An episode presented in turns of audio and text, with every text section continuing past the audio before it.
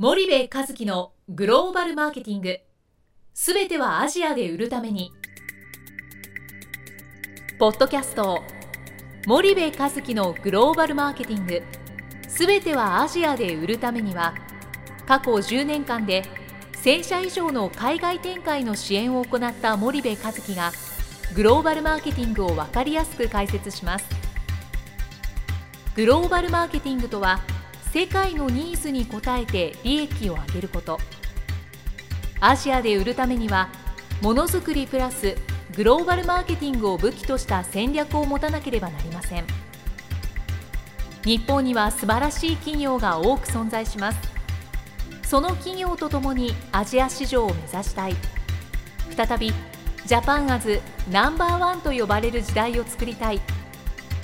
森部和樹はそんな思いを持ちながらこの番組を皆様にお届けいたします。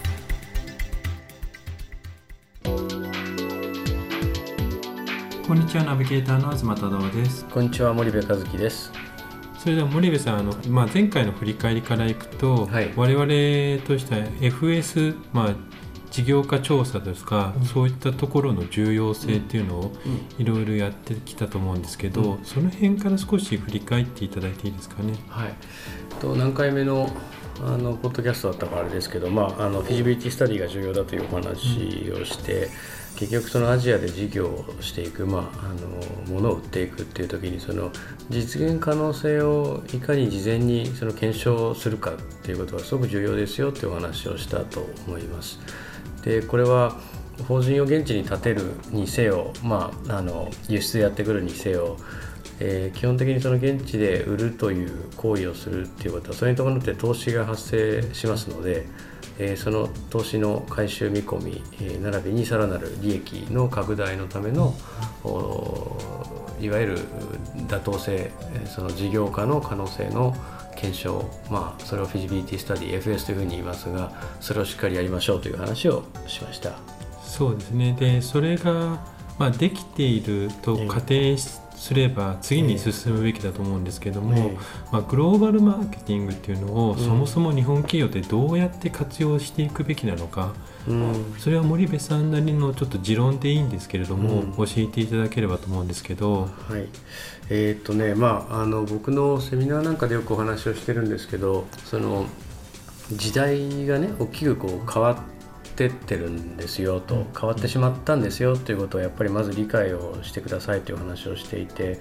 一時のね日本がすごくあの欧米で成功してた時代っていうのはいろんなものがまあ日本しか作れなかった。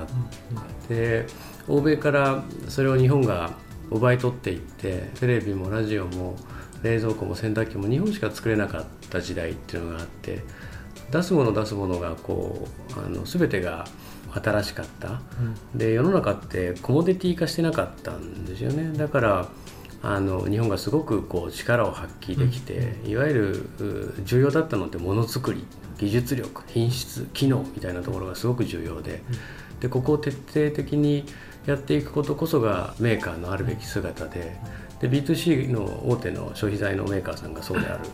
るように当然その下に連なっている B2B の部品、中堅中小のメーカーさんもそういう考えでこう今まで来ているとただあの今のこの時代って欧米と日本というマーケットにプラスアジアが加わって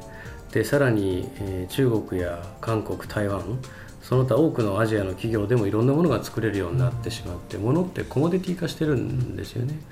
でそれによってその今までのものづくりとか技術とかじゃなくて、まあ、マーケティング力がすごく重要になってきてるっていうここをまずまあ理解をする必要があると。これは大企業であっても中小企業であっても。なるほど。じゃあそれを理解した上で、うん、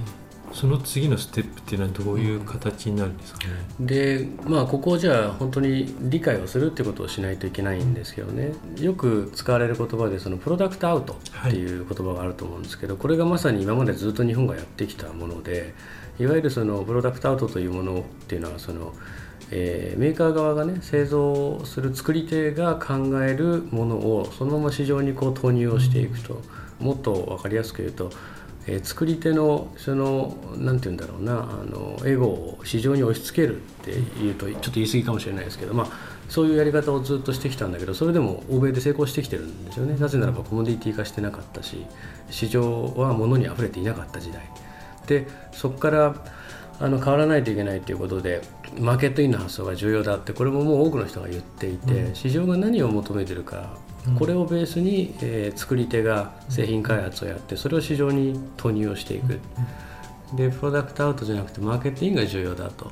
いうふうに世の中ではまあ言われていて多くの学者もそういうふうなあの研究論文出してるんですけどね。そうですね。私はあのそのプロダクトアウトでもマーケットインでもなくてそのマーケットクリエーションとかマーケットメイキングをやっぱしていかないといけなくて、うん、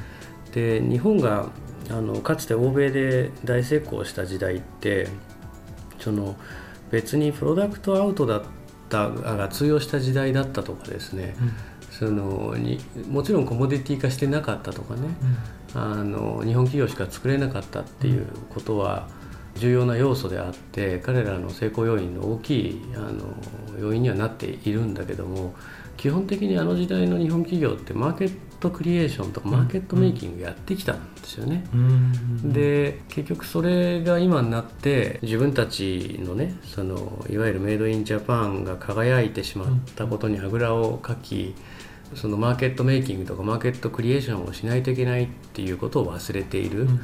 でマーケティングをやってたわけなんですよね。その認識してたかどうかは別にしてね、うん、例えばキッコーマンが醤油をねアメリカでこう、はい、定着させたっていうのは、うんうん。休日返上でキッコーマンの社員がねその醤油でアメリカのビーフを焼いて照り焼きだと言って、食べさせてみたアメリカ人に。でそこで美味しいと言わせて、それでその定着をさせてったとか、うん、ホンダの二輪車、うん、アメリカではそのバイクっていうのは、まあ、チョッパーとかそうですね。大きな。ハーレーとかね、うん、大きな男が大きなバイクに乗るっていうのはこれはあのバイクのあのいわゆる定義というかイメージというかそういう世界に女性でも、まあ、学生でもスクーターのような小さなバイクに乗るっていうそういう習慣を定着させてきたしヤクルトだってあれだけ早くから世界中にあのあのヤクルトを売っているねこれもマーケットメイキングなわけですよね。で世界中どこに行ってもある商品って言ったらサロンパスとかね、はい、あれもマーケットメイキングだし、ブラジルのあの僻地のドラッグストアに行ってもサロンパス売ってるしあとピジョンさんね、はい、えーと、お子さんがいる方はすごく親しみがあるんでしょうけどピジョンもやっぱマーケットメイキングをしてるし、うん、成功してる企業っていうのはねマーケットメイキングをやっぱやってるんですよね。その発想をすごく持ってるっていう。でこれからっていうのはやっぱそのマーケットを作るんだっていうことをやっぱやっていかないと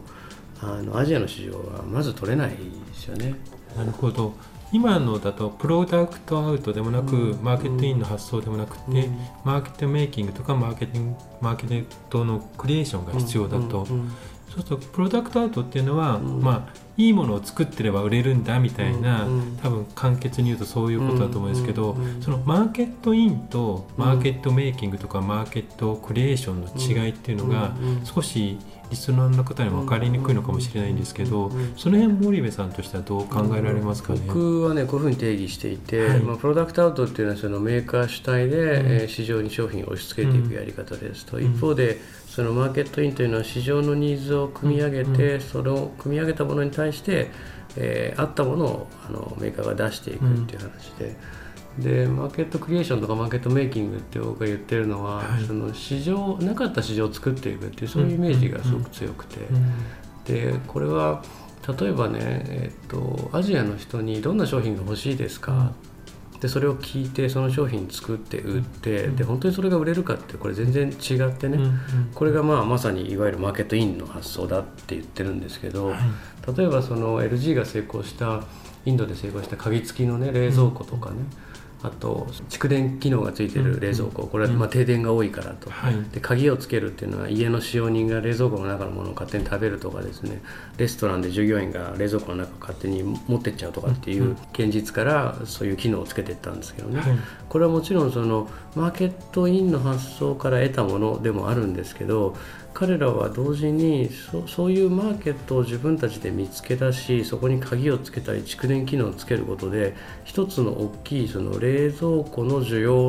を作り出していったマーケットを作っていったんですよね。結局これあの商売で重要なのって何をいくらで誰にどう売るかっていう話でね、マーケットインの発想だけじゃ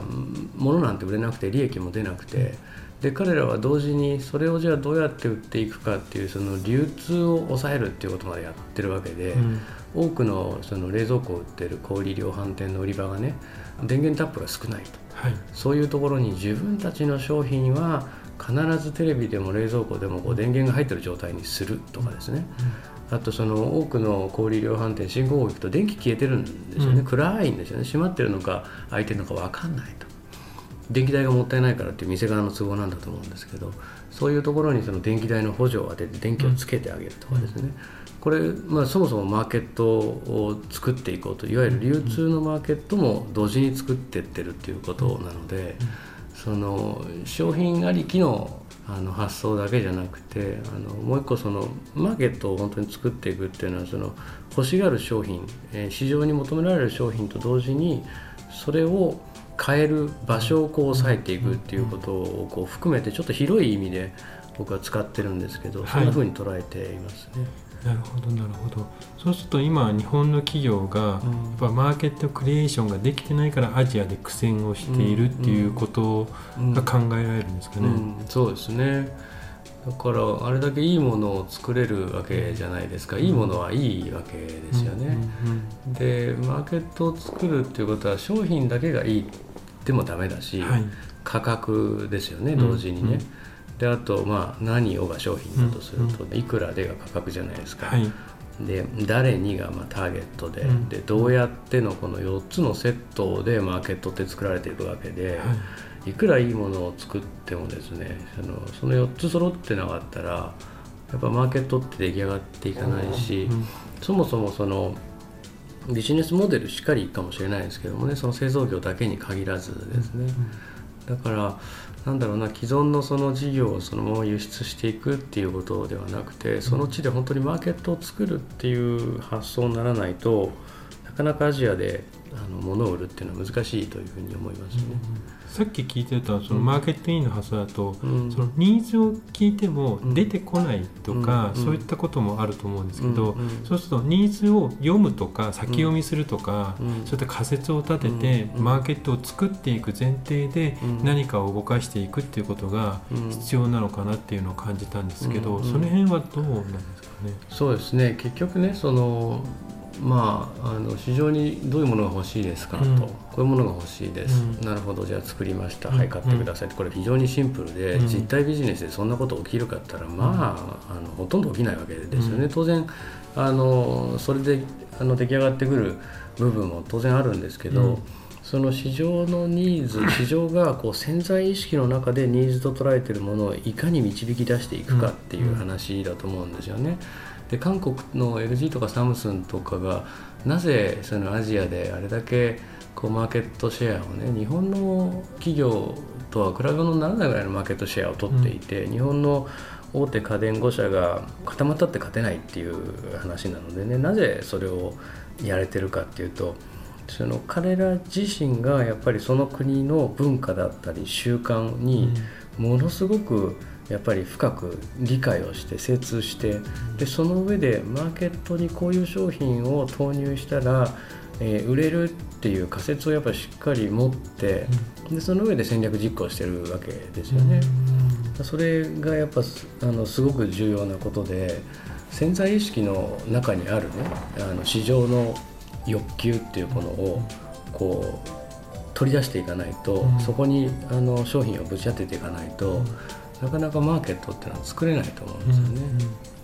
そうすると日本企業はなかなかそこの現地レベルまで、うん、あのこの間大石先生が言われた現地適応化と適合化の違いみたいな形で、まだまだ適合化っていうところまで入り込めてないみたいな感覚なんですかね。そうね、で特にねそのアップルのようなね圧倒的なブランド力のあるある企業っていうのはね、うん、どの国でも同じ製品を売ってればいいわけじゃないですか。そのアップル僕たちはアップルですと、うん。僕たちはこういうポリシーで、こういうビジョンでこういう製品を売っていると気に入っている人たちだけぜひ買ってくれ気に入らない人は買ってくれなくて結構だというスタンスなわけでいわゆるその標準化なわけですよね。で同じものをどの国でも売ると。でもそこにはブランド力があって残念ながら今の日本の多くの企業これ業界問わずそんなブランド力ないですよね。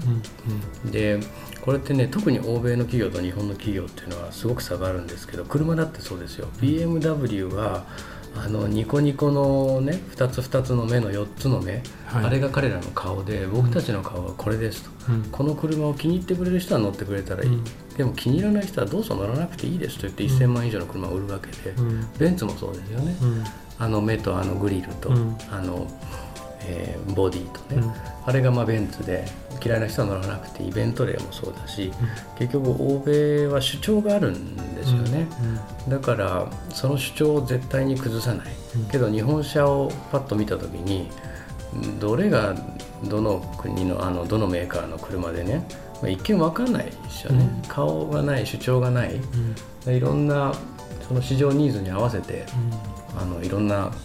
ものを作っていくっていうこれがまあ日本のメーカーが今までやってきたことなので、うん。それがいい悪いかっていう議論は今回は別にして、やっぱりそのそういう違いっていうのはすごくあるんですよね。うん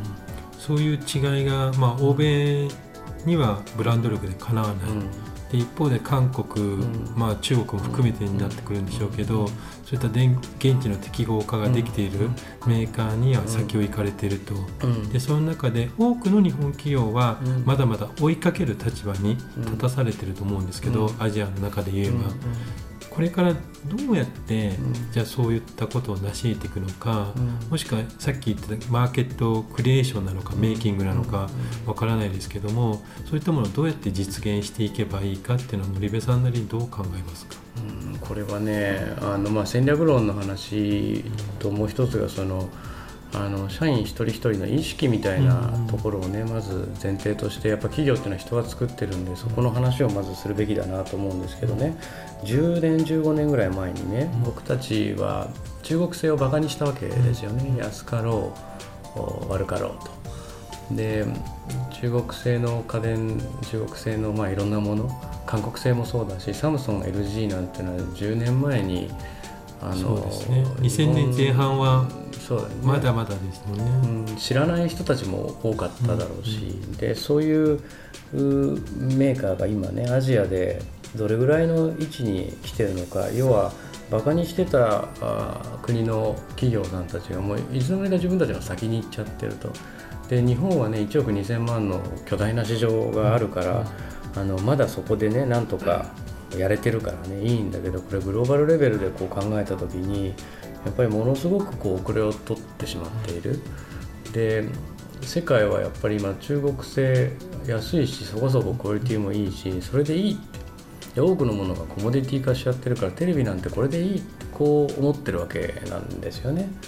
でそこをやっぱりこう理解をするってことは僕はすごく重要だと思っていてこれはその海外事業部とかそういう人たちだけじゃなくてね開発をやる人生産の人その他の部門の人たちもやっぱりそこをしっかり理解をしていかないともう日本企業にこう残されてる時間っていうのはそんなに多くないんじゃないかなと。であの、まあ、NEC の株価もそうだしシャープもそうだしパナソニックもそうだし一方であの彼らの売上や利益や時価総額と韓国中国の会社をね比べてみると多分すごくよくわかる。ハイアールがねあんなことになるあんなあの世界のねあの巨大家電メーカーになるなんてのは誰も想像しなかったことでそこをやっぱりまずあの日本の企業の社員が一人一人意識するということは僕はすごく重要だなというふうに思いますよね。わかりました。じゃあ次回もじゃあ引き続きこのはい。マーケットメイキングとかクリエーションについて少しお話をいただきたいなと思ってますので、はい。森部さんよろしくお願いします。えよろしくお願いします。ではありがとうございました。ありがとうございました。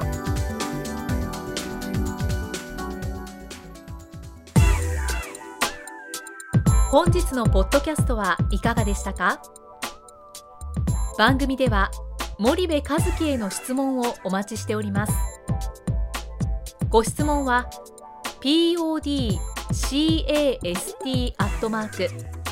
spydergrp.com ポッドキャストアットマークスパイダー grp.com までお申し込みください。たくさんのご質問をお待ちしております。それではまた次回お目にかかりましょう。